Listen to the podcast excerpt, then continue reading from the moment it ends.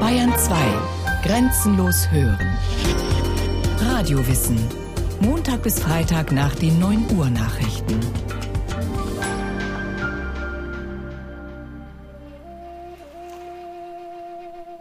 Das Wasser ist türkis, der Sand weiß, gesprenkelt mit ein bisschen Seegras und Treibholz. Ein paar Schritte den Strand hinauf stehen hohe Palmen.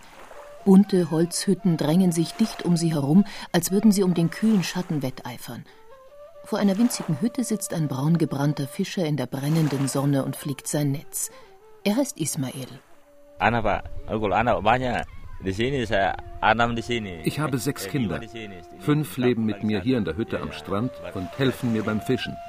Eins meiner Kinder darf zur Schule gehen, damit er mal etwas anderes werden kann als Fischer. Der Fischer Ismail ist Indonesier. Er lebt im Spermonde-Archipel, ziemlich genau in der Mitte des riesigen Insellandes. Aber was bedeutet das, Indonesier sein? Ist Ismail ein typischer Indonesier? Ismail lebt zwar auf einer der vielen tausend Inseln zwischen dem Indischen und dem Pazifischen Ozean, die alle zusammen den indonesischen Staat bilden, aber in dieser Gegend ist es vielmehr von Bedeutung, ob er zu den Bugis oder den Makassaren gehört. Zwei Volksgruppen verschiedener Sprachen und Kulturen, die diesen Archipel bevölkern.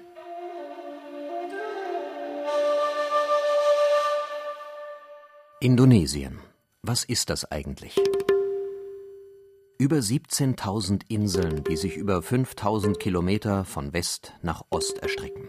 Inseln, auf denen Menschen wohnen, die unterschiedlicher kaum sein könnten. Warum sind ausgerechnet diese 17.000 Inseln der Staat Indonesien und was hält sie bis heute zusammen? Alex Flor ist Indonesien-Experte und Mitbegründer einer Nichtregierungsorganisation, die sich mit Menschenrechten, Demokratie und Umwelt des mosaikartigen Landes beschäftigt – er hat viele der indonesischen Inseln bereist und weiß, dass es den typischen Indonesier gar nicht gibt.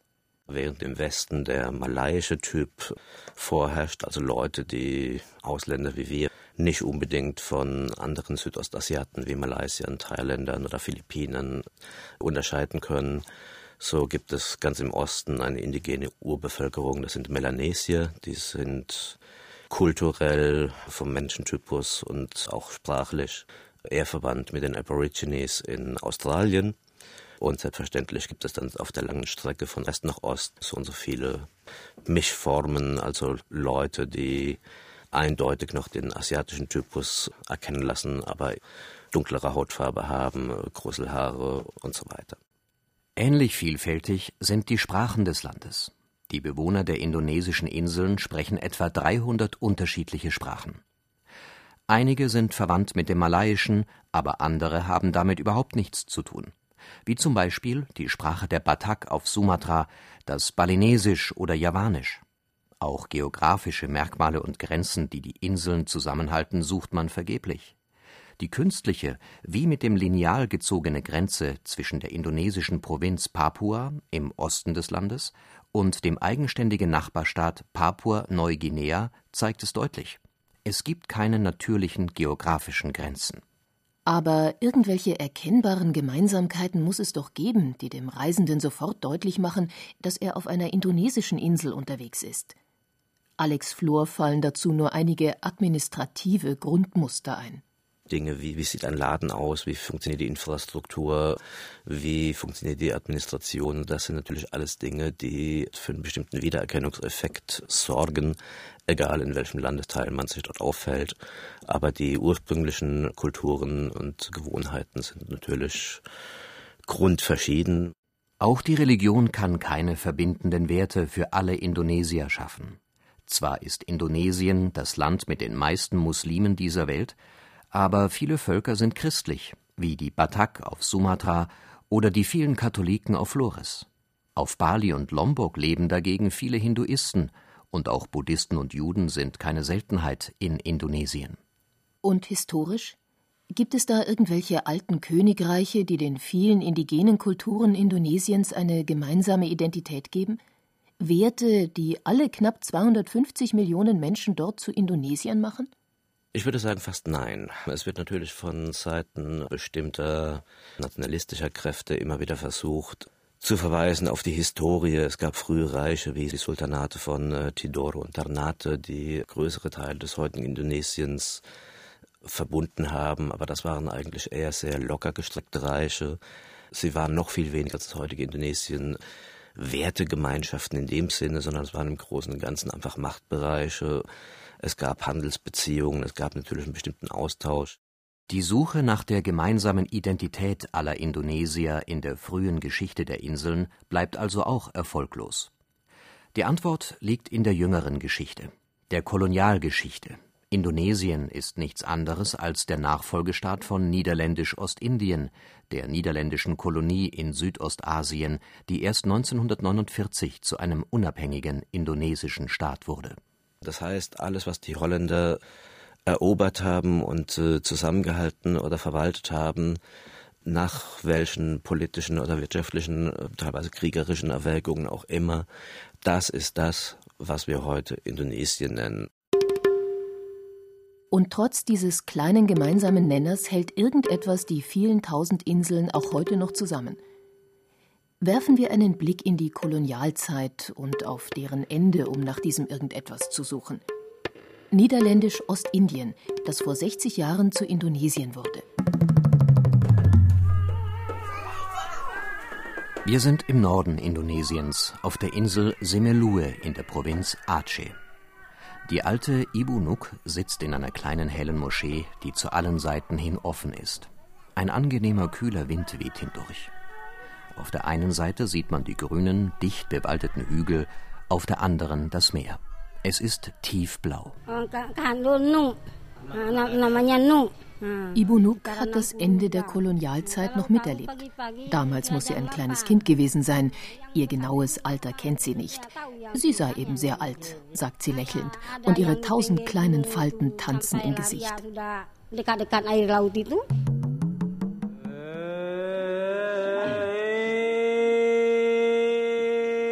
Ibunuks Insel gehört zur Provinz Aceh.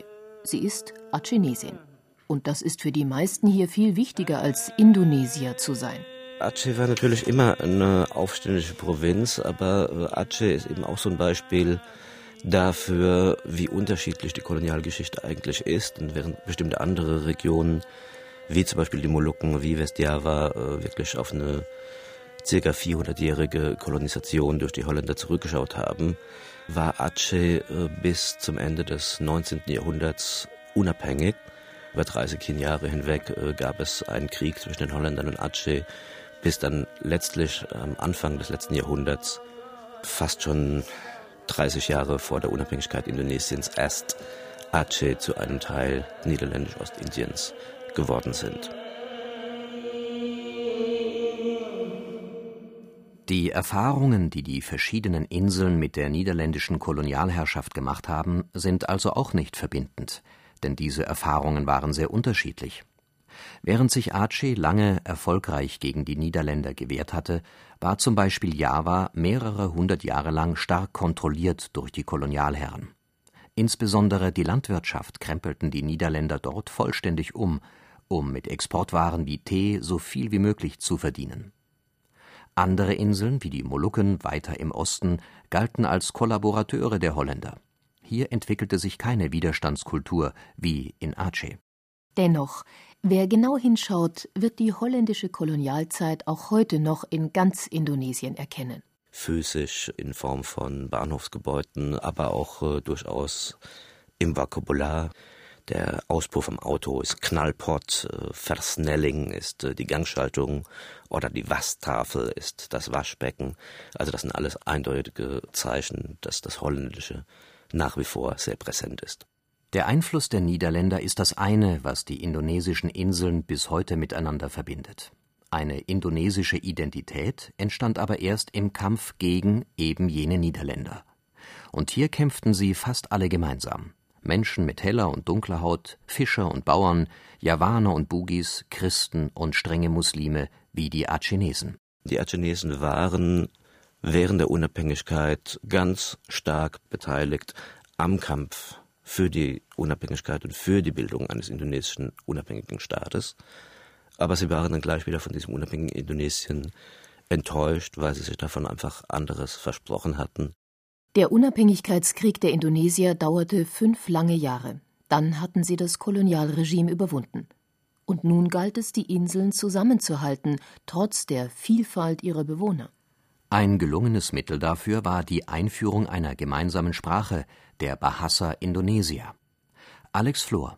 Der geschickte Schachzug war dann, sich eben nicht für die Sprache der relativen Mehrheit des Volkes, das wäre Javanisch gewesen, zu entscheiden, denn das hätte mit Sicherheit inzwischen längst zur Spaltung Indonesiens geführt. Die Javaner werden sowieso als das dominierende Volk von allen äh, wahrgenommen. Und wenn man nun auch noch ihre Sprache zur Nationalsprache erhoben hätte, hätte das also Differenzen von, von Anfang an zementiert, unter denen dieses Land sich gespalten hätte. Nein, man hat Bahasa Indonesia gewählt, eine Sprache, die dem Malaysischen sehr ähnlich ist, die bereits zuvor als Handelssprache in vielen Regionen verbreitet war, also dass man darauf aufbauen konnte und man hat damit keiner der vielen Ethnien einen Positionsvorteil gegenüber den anderen gegeben, sondern es war eine Sprache, die es ermöglicht hatte, dass alle gleich unter Gleichen sind. Hinzu kommt, dass die Sprache Bahasa Indonesia unkompliziert ist und keine strengen Hierarchieformen kennt, wie beispielsweise das Javanische, in dem man mit fünf verschiedenen Sprachebenen jonglieren muss, je nachdem, welchem Stand der Gesprächspartner angehört. Bahasa Indonesia macht auch sprachlich alle Indonesier gleich. Trotzdem waren nicht alle zufrieden mit ihrem neuen Staat. Viele Molukker, die ja als Kollaborateure der Kolonialherren galten, beantragten Asyl in den Niederlanden.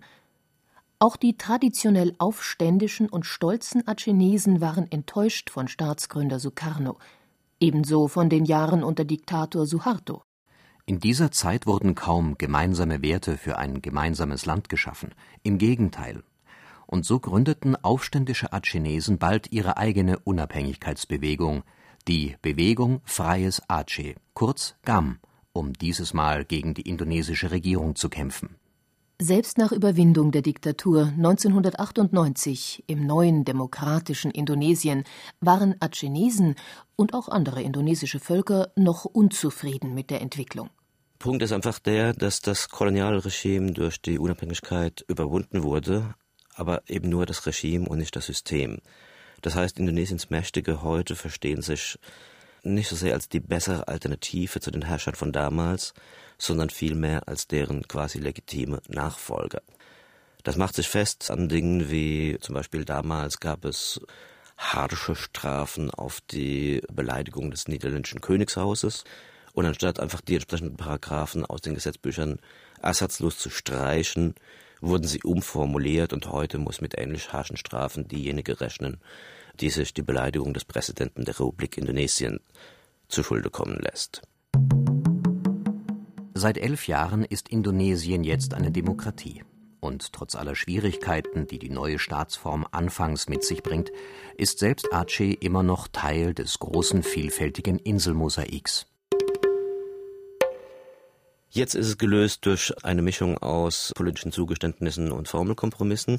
Das heißt, Aceh hat sich bekannt zur Zugehörigkeit zum Einheitsstaat Indonesien, bekommt aber dafür eine ganze Reihe von Sonderautonomierechten, Selbstverwaltung, Selbstregierung, wie sie es dort nennen, hat als einzige Provinz das Recht, lokale Parteien aufzustellen.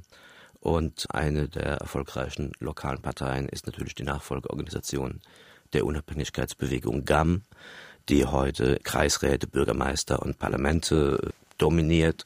Und auch der derzeitige Gouverneur ist ein ehemaliger Kämpfer der Unabhängigkeitsbewegung GAM. Ein gemeinsames Wehren gegen den gemeinsamen Gegner, die Kolonialmacht. Das hielt Indonesien in seiner Geburtsstunde fest zusammen. Alex Flor vermutet, dass sich an dieser gemeinsamen Anti-Haltung bis heute gar nicht so viel geändert hat ein gemeinsamer Wert sei vielleicht nach wie vor im Wesentlichen eine Ablehnungshaltung gegen äußere Einflüsse. Sukarno hat es eigentlich weniger geschafft, dem Land gemeinsame positive Werte aufzudrücken, ein Wir sind Indonesien, sondern Sukarno und alle seine Nachfolger haben eigentlich mehr oder weniger ihre Identität daraus bezogen, dass sie sich gegen etwas von außen gewehrt haben. Das war zunächst eben der Kolonialismus, das war unter Sukarno ganz stark der Kapitalismus. Es war eine grundsätzliche Anti-Haltung gegen den Westen als Ganzes und gegen den Nachbarstaat Malaysia im Besonderen. Eine Klammer, die die verschiedenen Strömungen Indonesiens zusammenhält, könnte also auch das Misstrauen sein. Misstrauen gegenüber allem, was von außen kommt.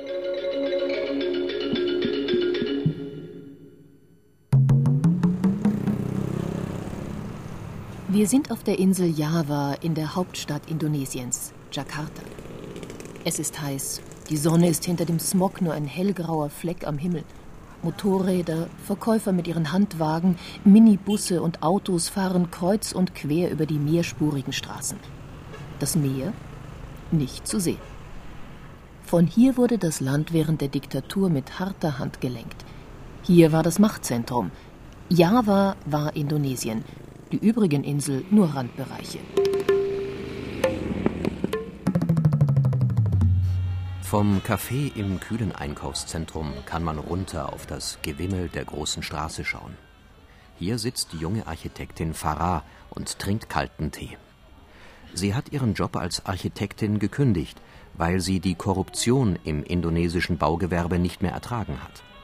Jetzt schreibt sie Jugendbücher, kritische Jugendbücher, über die großen Probleme, die Indonesien ihrer Meinung nach kaputt machen.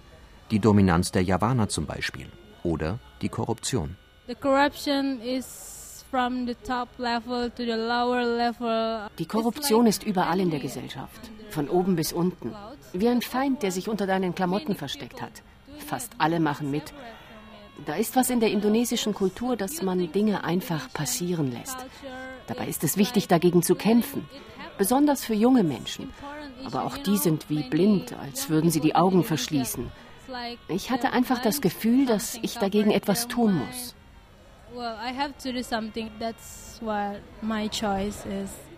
Die junge Autorin befürchtet, dass die Einheit in der Vielfalt der indonesischen Inseln nicht mehr lange bestehen kann, wenn sie durch Korruption zerfressen wird. Mit ihren Büchern will sie die jungen Indonesier wachrütteln. Aber für ihr neuestes Buch findet sie keinen Verleger mehr. Möglich gemacht wurde die Korruption auf allen Ebenen durch die Dezentralisierungspolitik der Übergangsregierung von Präsident Habibi, gleich nach dem politischen Wechsel zur Demokratie. Die Idee war gut. Er wollte Jakarta als Zentrum der Macht schwächen und stattdessen den vielen verschiedenen Provinzen mehr Geld und Entscheidungsmacht überlassen. Eine Strategie, die einem möglichen Zerfall des Inselmosaiks entgegenwirkte. Indonesien-Experte Alex Flor sieht das Ergebnis allerdings kritisch. Es hat leider dazu geführt, dass nun die Bürgermeister, Stadträte, Kreisräte im ganzen Land ebenso korrupt sein dürfen, äh, wie es früher die Elite in der Hauptstadt Jakarta war. Und damit sind die entsprechenden Bürokraten sehr zufrieden. Die Demokratie heißt also nicht, dass sich die Rechte und Entwicklungsmöglichkeiten der einzelnen Bevölkerung wesentlich verbessert haben, sondern die Demokratisierung und Dezentralisierung heißt, heute ist nicht mehr einer korrupt in Jakarta, sondern heute dürfen alle Beamten und alle Gouverneure und alle Bürgermeister gleichermaßen korrupt sein. Der Kuchen ist mehr oder weniger gerecht geteilt. Das merkt man als ausländischer Investor ebenso wie als Rucksacktourist. Wer zum Beispiel mit dem Motorrad in eine Straßenkontrolle gerät und schnell weiter will, der steckt dem Polizisten ein paar Scheine zu und darf weiterfahren. Der Polizist ist dazu gezwungen, sich irgendwie Extrageld zu verdienen, denn um seinen Job zu bekommen, musste er wahrscheinlich eine große Summe an seinen Vorgesetzten zahlen.